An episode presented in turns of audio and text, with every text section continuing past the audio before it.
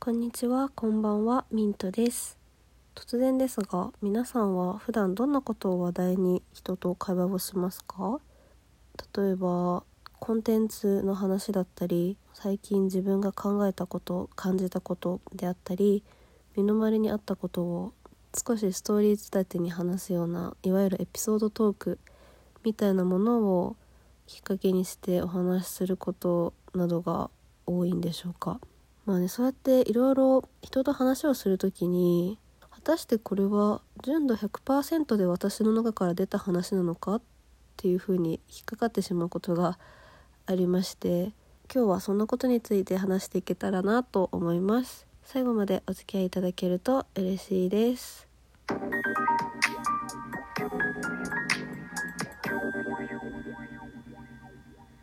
はいということでですね今日は人との会話の話題についてちょっと考えていこうかなっていうふうに思ってるんですけどいや私こうやってラジオトークポッドキャストを撮ったりする時にも何話そうかなってまあ考えるんですけど他にね人と話したりする時にもこれって話して面白いのかなっていうことと同時にこれって話して大丈夫なのかなっていうふうに思うことがあるんですね。でそれが何に大丈夫かなって思ってるかっていうとなんかこう人の話であったりコンテンツの話であったりをするとなんかこう著作権が自分にないような気がするんですよね。著作権っていうか、まあ、写真は撮らないけど、まあ、肖像権みたいなものが自分にないからなんかこう勝手に私が少なからず多少こう多分湾曲して人の話を伝えてしまっていいのかなっていう風に結構気になってしまうことがありまして面倒くさいやつなんですけど。で、まあ、特にね、まあ、友達とかと会話してる分には、まあ、その場限りだったり、まあ、そんな公にねこう発表したりするようなものでもないのでそんな誰も気にしてないのかなっていうふうに思うんですけど、まあね、特にねこうやってねポッドキャストみたいなところで話題にしたりしようと思うとできれば私の中から純度100%で出てきた話を中心にしたいなって思うんですけどやっぱりこう身の回りの刺激を受けたものの話をするとどうしてもねまあ絶対周りのことが絡んでくるじゃないですか。で特にねそういうのに引っかかるなって思うポイントは結構友人の話とか、まあ、元恋人現恋人の話題で自分が話したりする時とかに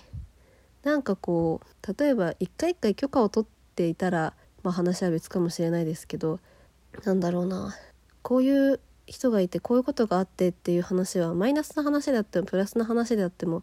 結構こう何の断りもなくしちゃうこともあるんじゃないかなっていうふうに思っててなんかそういうのがすごいもやっとしてしまって自分が例えば他人にそういうふうに自分の話をされていてもやっとしたっていう経験は別にないんですけどなんかする側である時の方がすごく気になってしまってこれは考えすぎだと思うんですけど例えば芸能人さんが芸能人の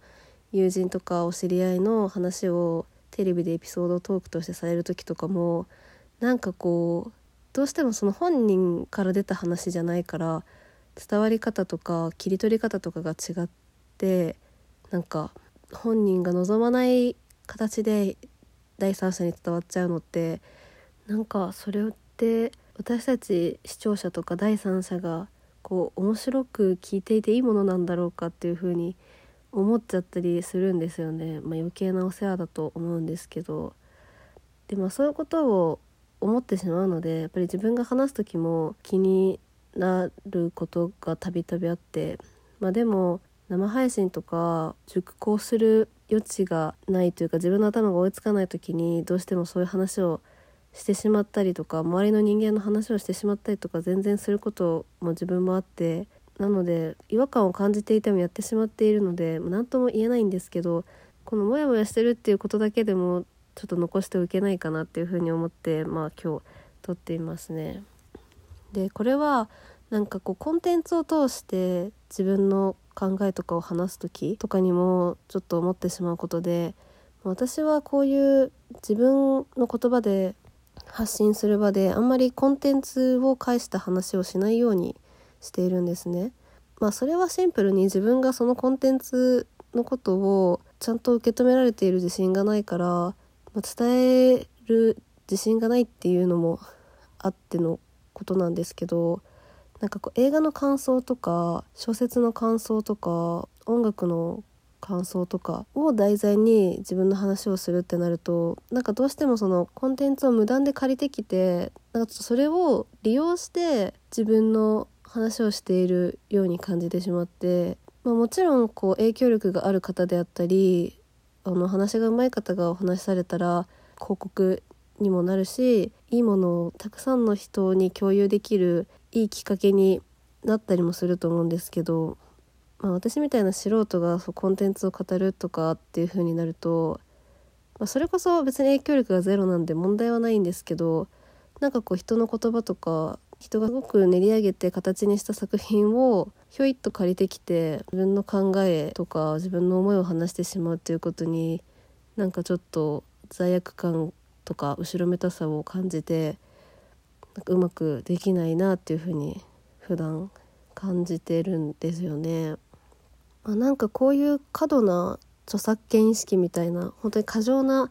そういう意識が自分になんか何も発信できないような足かせをはめてしまってるっていう結果になってしまってたりもするんですけど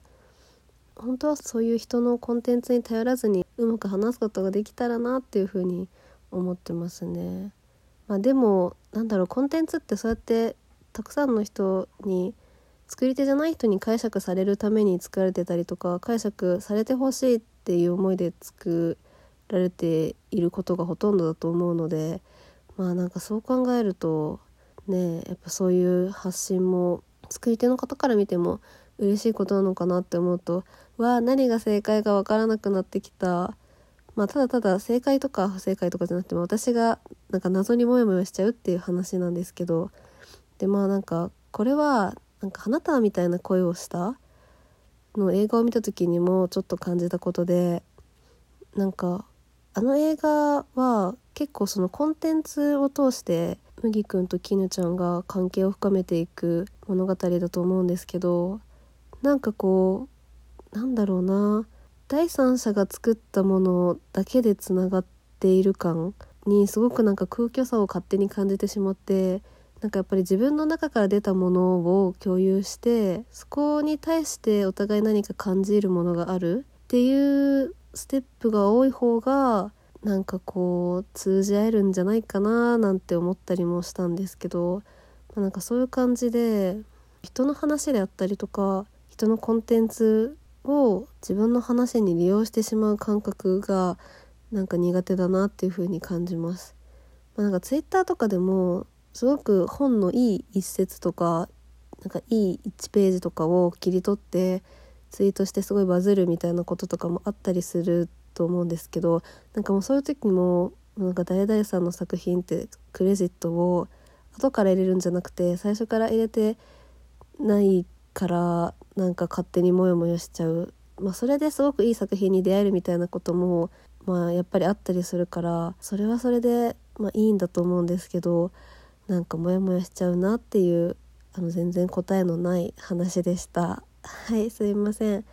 最後までお付き合いいただいた方ありがとうございました。またお会いしましょう。バイバーイ。